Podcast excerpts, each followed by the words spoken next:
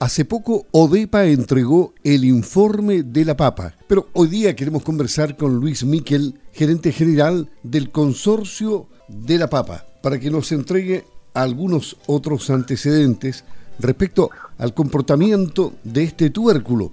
El consorcio de la papa Chile hace un gran trabajo y queremos saber cómo han avanzado en este tiempo. Por ejemplo, ¿se ha profesionalizado más esta actividad? ¿Cómo estás, Luis? Muy buenos días. Hola Luis, mucho gusto saludarte una vez más.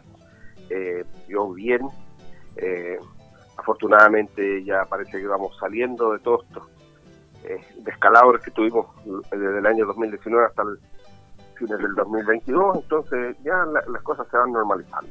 ¿Se ha profesionalizado más la actividad de la papa en Chile?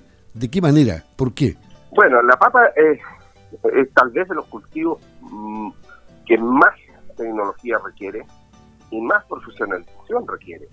Eh, de allí que eh, la agricultura o la producción de papa, independientemente de la superficie, requiere hoy día de una eficiencia enorme para poder cubrir los costos, porque los costos de eh, la semilla, los fertilizantes, los agroquímicos y el costo del, del, dinero, digamos, para la línea de trabajo, hoy día son prácticamente el doble que lo que eran hace dos años atrás. Entonces, para poder eh, seguir en este cultivo hay que obtener altísimos rendimientos. Eh, pensemos que hace 10 años atrás una persona que obtenía 30 toneladas por, hectárea considerada en, secano consideraba que era un excelente rendimiento. Hoy día con eso no le alcanza para cubrir los costos.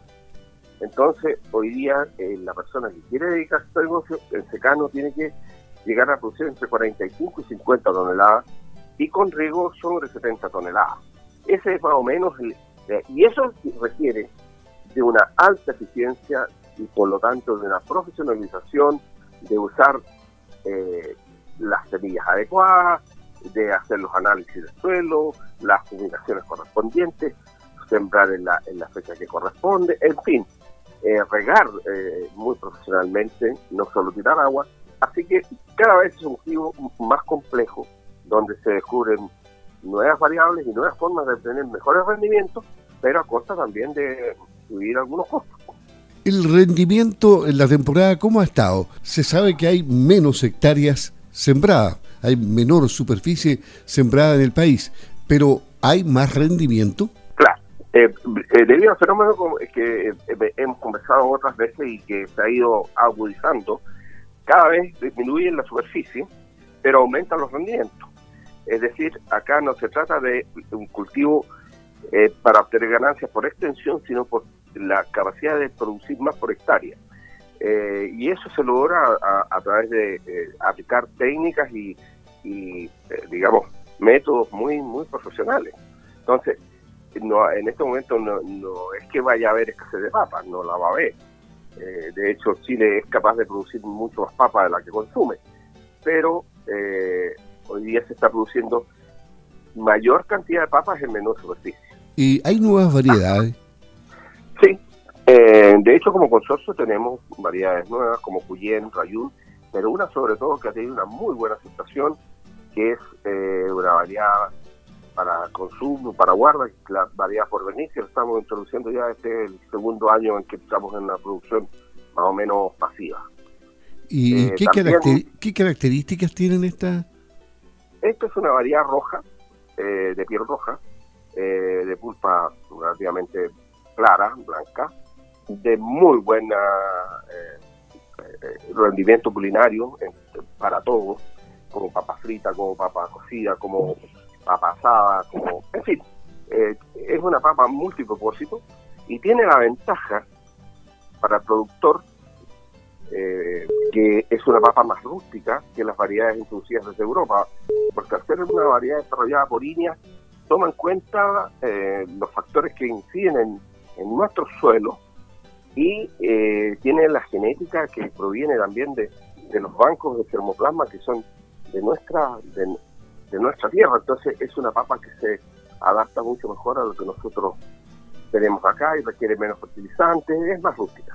Es decir, eh, la papa se ha mantenido como un cultivo más o menos seguro. Bueno, la papa es un ingrediente prescindible en la mesa chilena Y de hecho yo creo que con el tiempo se ha ido eh, desmitificando el hecho de que la papa es un alimento que engorda o que no tiene cualidades nutricionales. Al contrario, se ha ido descubriendo un enormes cualidades que tiene la papa y hoy día muchos expertos lo están recomendando dentro de las dietas. Eh, ahora, el, punto está en que la papa, eh, al ser un producto fresco, eh, requiere un poco más de, de, trabajo, prepararla, eh, hay que pelarla, qué sé yo. Necesitamos, como hemos conversado otras veces, en Chile dar valor agregado a nuestra producción y eso es un tema, una tarea en la que estamos al debe. Pero por ejemplo, desmitifiquemos algo. Eh, la papa nueva requiere más cuidado eh, porque si el almacenamiento es muy largo, eh, ¿pronto se echa a perder eso efectivo? No, no. Hay variedades que resisten perfectamente la guarda y hoy día, entre las cosas que se ha avanzado y se ha profesionalizado, no solo es el cultivo, sino el almacenamiento.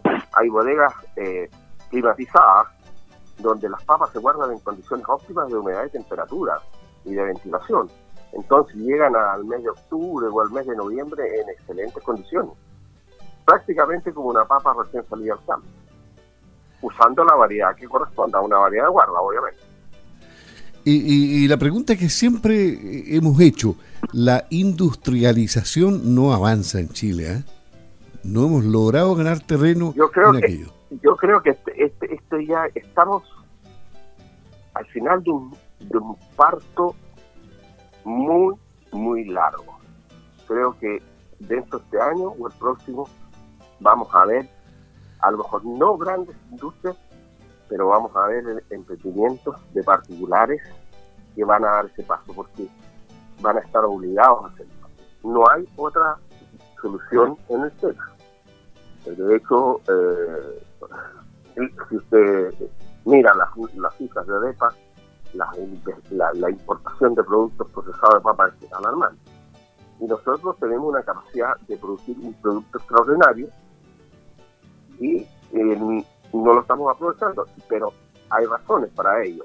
Hay razones logísticas, hay razones monetarias, porque en realidad en Chile invertir como otras eh, veces en, en industria eh, es un mal negocio respecto de invertir en, el sector inmobiliario, por ejemplo.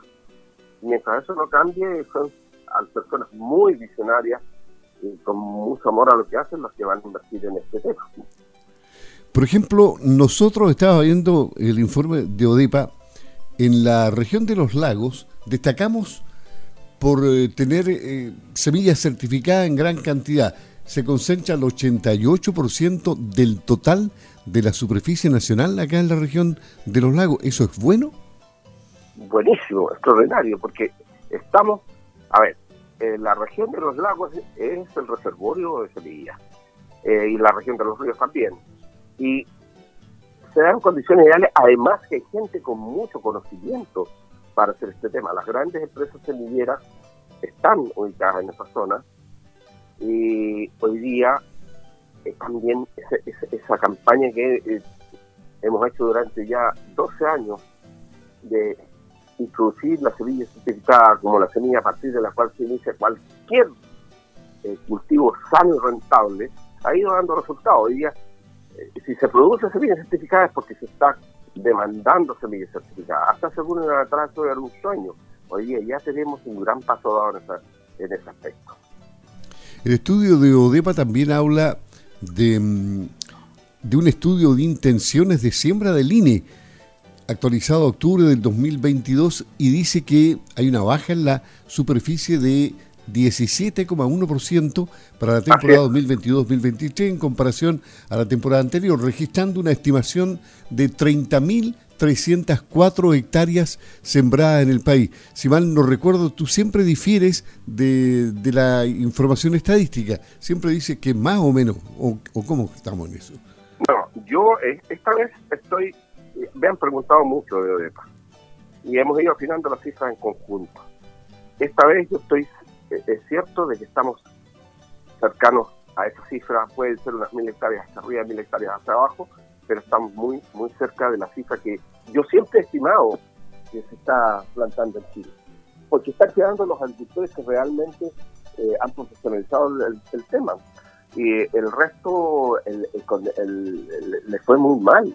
El año pasado fue muy, muy malo para los pequeños agricultores que lo hacían todo muy artesanalmente, porque la papa siguió a un precio bajo por la alta disponibilidad que había y los costos de 100 de plantación para el de de plantación para esta temporada son altísimos, entonces las personas se quedaron sin capital, apenas salvaron lo que lo que habían invertido, si es que lo salvaron.